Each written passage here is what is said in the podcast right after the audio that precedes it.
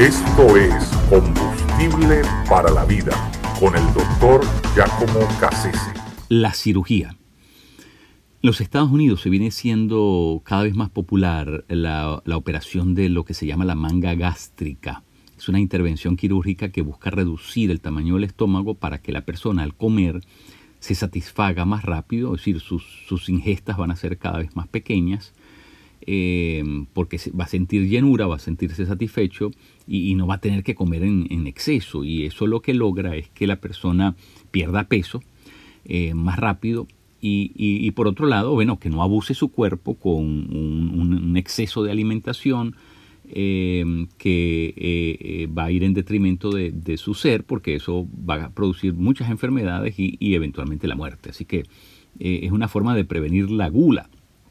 ¿Verdad? La gula es el, comer no por, eh, el, por el principio alimenticio, sino por el principio del, placer, de, degustar algo, de, simplemente eh, satisfacer, eh, satisfacer un, deseo de, sabor, de, darse el gusto de, disfrutar algo que, que, que, que lo deleita a pesar de que eso ponga en riesgo su salud física. Eh, en la Biblia la gula es un, es un pecado, eh, porque la persona que come excesivamente, eh, sin límites, esa persona termina por dañar su cuerpo y, el cuerpo nos fue dado, es Dios el que hizo el cuerpo humano y por lo tanto la vida humana es sagrada y no podemos atentar contra ella en ninguna de sus formas.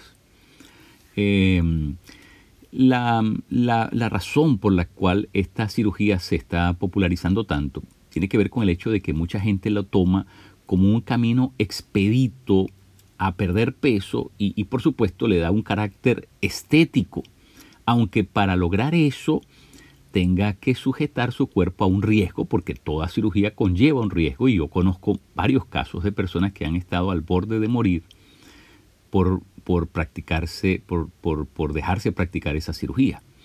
Eh, y la otra cosa, bueno, que conlleva un gasto, es, onerosa. Así que estas dos cosas, ¿verdad? Eh, se podrían eh, evitar si la persona se hiciera una cirugía, pero en su mente. La cirugía que, que deberíamos practicar es aquella que hace que nosotros nos movamos por dominio propio. Es decir, eh, eh, eh, la persona que, se, que se opera, usualmente lo que está tratando de decir, lo que está diciendo entre líneas es, no tengo otra forma de controlar esto. Y tengo que verme en una situación, ¿verdad?, donde el cuerpo va a hacer su trabajo porque, porque yo no lo puedo hacer por él. en otras palabras, yo no controlo mi cuerpo. Y, entonces la operación tiene que ser en los órganos, en el cuerpo, y no en la mente.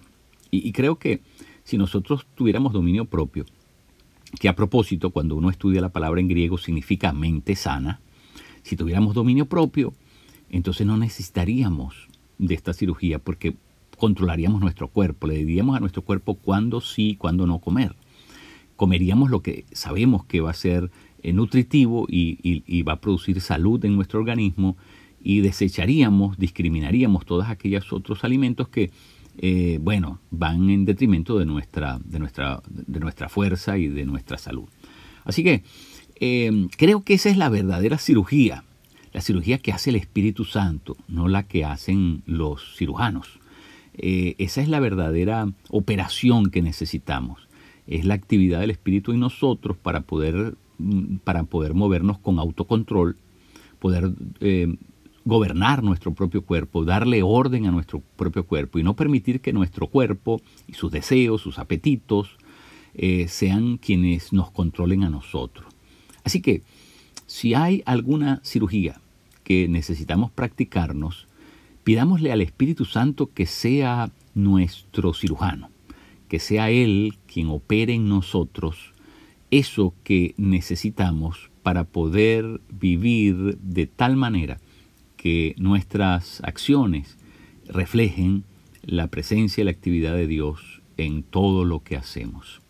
Si comer es algo que gobierna tu vida, que, dobla tu voluntad, que no puedes doblegarlo, eh, que definitivamente se te ha salido de las manos, es, un vicio, es una, es una compulsión, entonces necesitas más que nunca entrar en el cuarto de operaciones con el Espíritu Santo. Deja que Él intervenga en tu vida y quite toda ansiedad, quite toda dependencia malsana de, de algo en lo cual nos refugiamos para poder atender eh, o de alguna manera eh, paliar eh, necesidades emocionales que tenemos los seres humanos.